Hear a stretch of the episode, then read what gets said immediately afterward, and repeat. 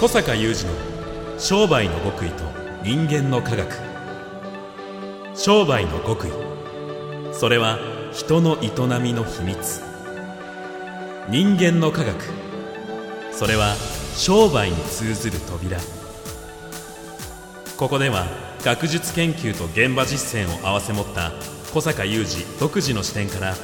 あなたの仕事と人生に役立つ情報をお伝えします。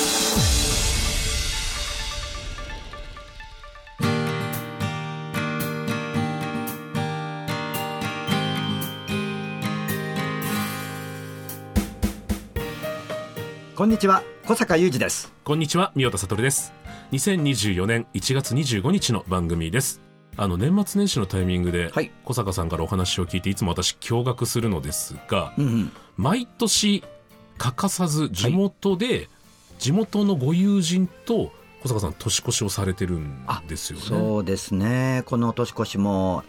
やらせていただきましたですよねで、これが数年続いてるんだよとかっていうスケールじゃないんですよね。あそうそうあの高校の仲間たちなので 高校を卒業してからずっとやってると数十年。数十年ですよねもう何十年になるのっていう感じですよねいや、ちょっとそれが続く、そのつながりもすごいんですけれども、小坂さんって、プライベートでもお仕事でも、やっぱり人間関係、すごく大切にされてるなと。ああ人間関係ってみんな大切に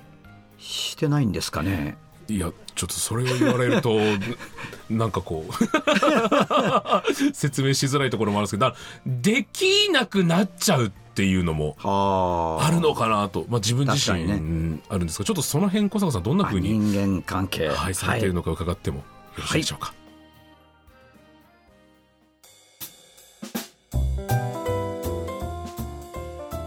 あ、そもそも私は小坂さんのその年越しに驚愕している理由が、うん。先ほどのご質問の人間関係大事にしてないのに直結するのかもしれないんですけれどもはいはいやっぱりこういつまでもつながりを大切にするっていうのはなんか難しくなってあそうなんきちゃうかなと、もちろんねあのずっと仲いい人もいますけれども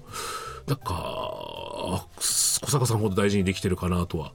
ちょっと自信がないですね。なんかね、あのーまあ、いくつか理由があるって言うと変だけども、はい。そんなにこう意識して意図してやってるわけじゃないんだけど、はい。その会って話せる関係ってはい、すごい尊いんですよ。会って話せる関係。会って話せる関係。うんうん。でこうそれこそ我々高校卒業した頃は、はい。まあつっても会って話すか、はい。電話で話すかしかないんだけど、うん。もうどんどんこう SNS の時代になって、まあ、会わなくてもコミュニケーションがどんどん取れるっていうことでむしろ会ったこともないとか実はどこの誰かわからない人とみんなつながってねはい。対話してるっていう世の中に、まあ、なってるんだけど、うん。だからより一層その会って話せる相手ってすごい大事になってるんじゃないかなあとままあ私たちの子供の頃や若い頃は当たり前だったんだけどそれでも会って話せる相手とか会うということが続いてる相手とか、ーうんそんなにやっぱ多くないじゃないですか。はいはいはいで、まあ、何を言いたいかというとその会って話すということにおけるまず気づきっうんてすごいあるわけですよ。うんなんか会って話すことの中にしかないような気づき。うんうんうんでこれはもう例えば高校時代の友人であればまあいい意味で高校時代の友人じゃないですか。そうですねでもほとんど会話の10の中の8ぐらいはバカな話をしてるっていうか ね、まあ気の置けない感じで。まあ気の置けない感じでね、はい。だからそこは別にそこでなんかこうビジネスについて語り合ってるとかなんかこれからのビジネスだこれが大事だとか言ってる話をしてるわけじゃないわけですよ。はい。なんだけどやっぱりこう気の置けない友人たちと気の置けない話をしてるとあふとねその例えば23時間飲んで話をしてる中でもあなるほどね、うん。みたいなことがあったり、あのハッとすることがあったり、うん。あそれってちょっと忘れてた感覚だよねみたいなことがあったり、はい。するわけですよ。でこれは学校時代の友達だからっていうだけではなくて私あの卒業した後もちろん大学の友人もいるしその後こう社会に出てからできた友人もたくさんいる。うんうん。でみんな今の話で言うと非常に私は大事にしてるうんうんうんん。ですよね。それこそあのこの年始もですね、はい。ちょうどそのもうだいぶ年齢いってから今から十数年前ぐらいに出会った人たちなので、はい。もういい大人じゃないですか、ええ。そこで出会った人たちとすごく定期的に食事してそれがさらに発展して、まあ、年に1回は旅行行きたいよねってことになって、はい。まあ、旅行行ってるんですね。ええ。でこれ語り合ってるわけですよ、夜な夜な。でそういう話ができる相手と会ってこんこんと語り合える相手と語り合うことにおける気づき。うん。でそれが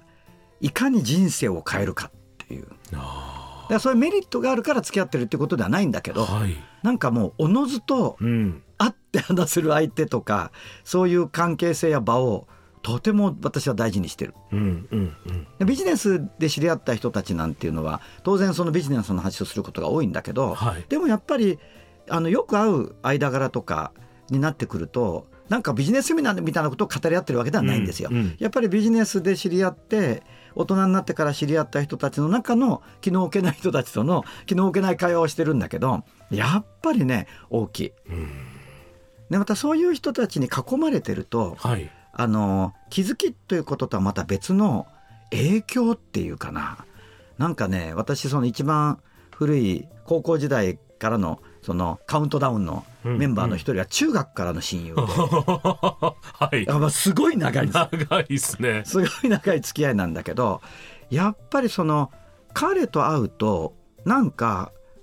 よっしゃ人生頑張ろうみたいな感じにええやっぱなるんですよ。まあ、前向きなやつってこともあるんだけど、はい。そしてまあ私が彼と会ってると2人で過ごす時間を10とするとはい8は彼が喋ってるね。えあそうなんですか？はい、場合によっては9.5ぐらい彼が喋ってる可能性がある。よく喋る。小坂さんと一緒にいて そうそうそうお相手の方が89喋るって すごいことですよこれそうなんですよ。だから何かいつも考えて、はい何かいつも動いて、まあ会社の経営者ではあるんだけど、お父さんの会社引き継いでね、あの、中小企業ではあるけれども、ものすごいやっぱりね、いつも考えていつも頑張ってる。で、なんか、頑張って、俺も頑張ってるからお前も頑張れよって言われて諭されるわけでも何でもないんだけどうん、ただ単に2人で話してて、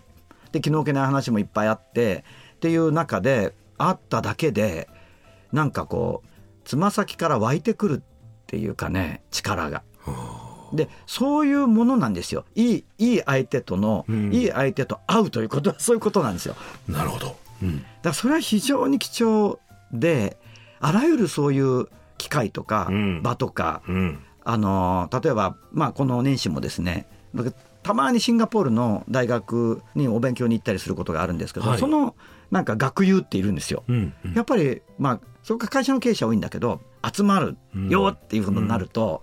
行く行くって感じですよね。はできるだけ番書を繰り合わせてはい行って、ちょっとでもいやーその日はと思ってもなんかラスト30分合流できそうって言ったら合流したいとかね、あなるほど。うん、でなんかそこで人脈作ってビジネスやるとか、はい。そういう話じゃないんですよ。うんうんうん。だけどその人たちも非常にポジティブにいろんなことはあるんだけど みんなビジネスやってるから、うんうん。まあコロナの間なんか大変だったこの宿泊業の経営者とかもいらっしゃるんだけど、はい。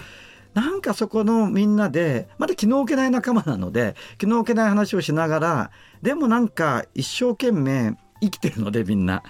その人とリアルで会うとうねんなんかそのいいんですよ。うんまあこれは手前ミスだけどう私が長らく主催してるワクワク系マーケティング実践会の集まりはいもまあ、私が主催してて私のお客様でもあるしそこでのこう集まる場っていうのは私たちが提供してるサービスなんだけど私も楽しみなんですよ。うんうんだからそこに行って彼らといるとやっぱりそのリアルに会うそのそういう人たちの中にいることによってそのつま先から何か湧いてくるものがあるうんうんこういう人間関係がなんか人生には不可欠だというね。なんかどこかやっぱりお仕事も含めてプライベートも含めてですけれども人間関係ってどこかこう消耗してしまうっていう側面あがあなるほどなるほど。まあ、僕含めて多くの人の中にあるのかなという逆に得てるんですね得てるんでですよ。で小坂さんが一年中人と会うスケジュールでみっちりなのはあそうそうそうそう。やっぱそれを大事にされてるしご自身も得るものがあるから。もうほとんど得させてもらってる。うー。うーんできるかな。だから逆に、うん。あの別にこれが悪いと言いたいわけじゃないので誤はい。解していただきたくないんだけど、ええ。私その SNS やらないじゃないですか。はいそうですね私にとって SNS で緩くこうつながっていくっていうのはなんかこうちょっと消耗の方が大きい。うんうん。なのでやっぱり自分の限られた時間とかエネルギーを考えるとあんまりこう手を出せないなって感じ。うんうんだけど一方でそういうリアルな時間を取る。でそこではその人脈作るとかこういうメリットがあるから付き合うってことはなくて、うんうんで本当に気づきをもらったりなんか自分が忘れかけてたものを思い出させてもらったりそしてそのつま先から湧いてくるようなものが帰る頃にあるんですよ。うん そうそうそうそうそう。だからまあそれは人によってねそれが、わうち私はこういうお付き合いなんだ。例えばネットのこういう知り合いたちとあのネットを通じて会話してる中でそれが得られるっていう方ももちろんいるだろうから、それはそれで同じように尊いというふうに思うしでもそういうことだから私にとって人間関係は大事だし、うん。まあ、結局人との出会いだったり人の中にいることによって受ける影響だったり、えー気づくことだったりが決定的に人生を変えていくのでいやそうですよね。最も尊いものだと思うね。いや結局自分が振り返ってもそうなはずなんですよね、うんうん。人間のつながり以外で自分をいい方に導いてくれたことなんてなかったはずなので。そうなんだよね。はい。そっか。いつももらえているっていう感覚が自然とそういうなんでしょうアティテュードになっていくああでしょうかね。そうかもしれないですよね。うん。実はもらえてるのかもしれないんですよね。なんか消耗してる部分もあるかもしれないんだけど、はい。ちょっとこう仕事とかでガツンで疲れてる時なんかにこうリアルなミーティングがあるとこうまあね。あちょっと疲れてるところでちょっとしんどいなっていうことがあるかもしれないんだけどまあそこで得られてるものも実は大きいんじゃないかなっていうふうに思いますよね。はい。ありがとうございます小坂雄二の商売の極意と人間の科学。ここまでのお相手は小坂雄二と三代田悟でした。